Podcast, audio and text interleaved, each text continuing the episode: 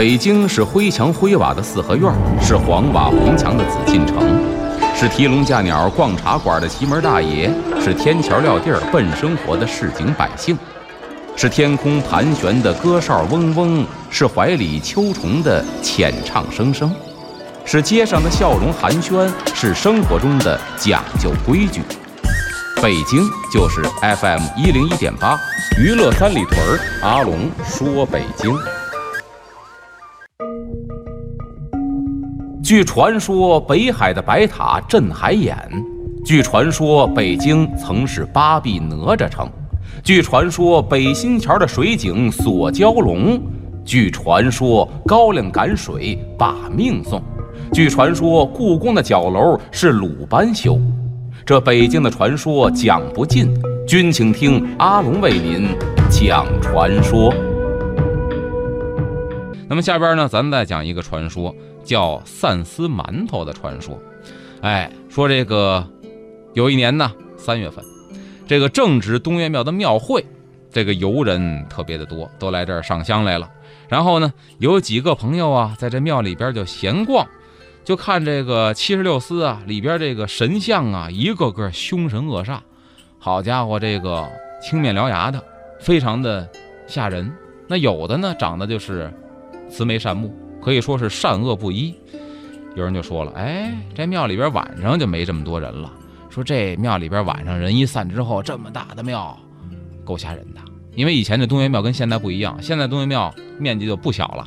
据说以前东岳庙多大呢？叫跑马关山门。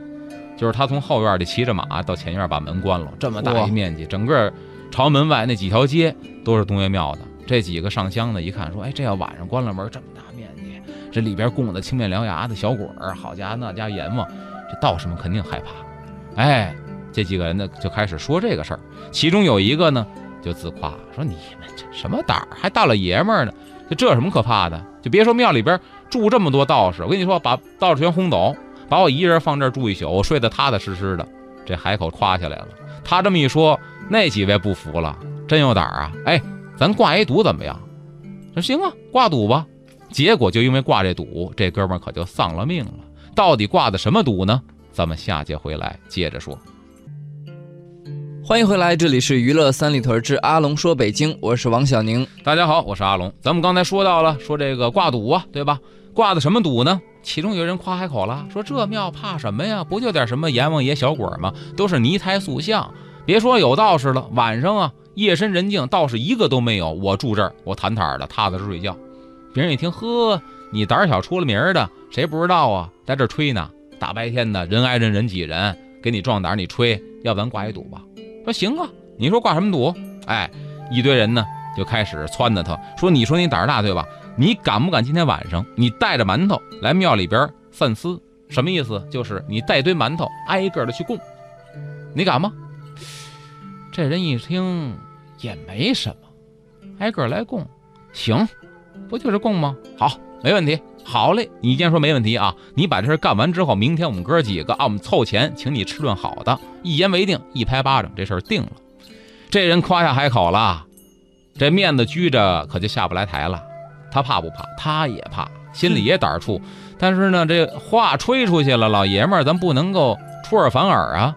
到了晚上，大家伙儿呢，果真，哎，给他准备好了，说你散丝那馒头还别你自己出钱，欺负你似的。我们哥几个凑钱啊，买了一麻袋馒头，七十六丝，挨个放，这七十多个馒头，你去吧。哎，扛着这一兜子馒头啊，可就走了。这人呢，扛着馒头进了庙。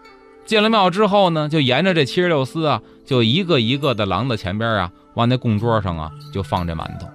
可大家想一想啊，那七十六寺有去过东岳庙的，大伙儿知道啊。就现在您白天去那个屋里边啊，黑咕隆咚一片，它里边没有灯，第二一它没有窗户，所以里边特别的阴暗。你想古代又没有这个电子设备，没有说电灯，那就是靠着月亮啊。尤其这晚上道士们都睡觉了，那蜡都吹了。就靠着月亮光，里边黑咕隆咚的，他就一个一个的那七十六丝小面往里头放馒头，哎，沿着这一圈一圈走，眼前漆黑一片，脚底子看不见呢，一步一挪，生怕从那台阶上掉下去。挨着个的呀，在各司面前都放一个馒头，好不容易到最末了了，就要放完了，大功告成了。最后呢，到了一个无常鬼面前，黑白无常啊，吐着大舌头啊，就到这儿了。他呢就把这馒头颤颤巍巍的就要放进去。突然这时候，一只手伸出来，啪就揪住这人的胳膊了，然后说一句什么呀？说你给我来一把，一个馒头不够。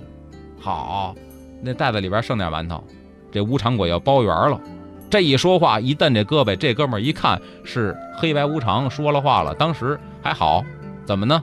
一声没吭，咯喽一下窝那儿了，等于死在这儿了，吓得也魂飞魄散，死尸栽倒在地。这家里人等了一宿，怎么没回来呀？出去跟朋友玩去了？那甭管了，大老爷们的，算了吧。等到第二天天亮还没回来，就找他那几个好哥们去了。几个好哥们，汤汤汤一说，怎么怎么回事？说去那边散丝去了，给供馒头去了，是不是出什么事儿了？等再来到东岳庙这边，已经啊拿着布单子把尸体盖好了。说谁认领？哦，您的，这是您家家属啊，这是你们哥们儿啊。行了，抬走吧。这个死了多时了，具体怎么死的我们不知道。说头天晚上在这儿给吓死的。其实这故事呢，听着挺玄乎，哎，晚上听呢也觉得哎有点恐怖。说到底他讲了一个什么真实的道理呢？其实我觉得讲的一个道理是什么呀？就是咱们经常说的一句话，叫“白天不做亏心事啊，晚上不怕鬼敲门”。对，所以说呢，他必然是有过什么亏心的事。嗯，所以呢，被吴山鬼一蹬胳膊，这吴山鬼没说要他命，就说把他那馒头全留下来，就把他根儿都吓回去了。其实呢，古人有这种思想，就是说你这个身正不怕影子斜，你平时不干这亏心事儿，你就不怕这个事情，并且你看他。故事发生的地点正好在这无常鬼面前，里边供的是阎王爷。这也是古人另外一个思想是什么呢？就是人呢在阳间办的所有的事情，你欺瞒的事情啊，你背地里干的事情啊，别人不知道，有人给你记着。就是古人认为呢，阎王爷给你记着。哎，所以说呢，等到你阴间受审的时候，这一笔一笔的账拿出来，你哪条都不能不认。他给你记得清清楚楚，所以呢，其实这故事也是一个道德约束的故事。应该说呢，这东岳庙如果用我们现在积极的眼光去看的话，东岳庙整个这个总体，它宣扬的都是一个道德约束的这么一个典范。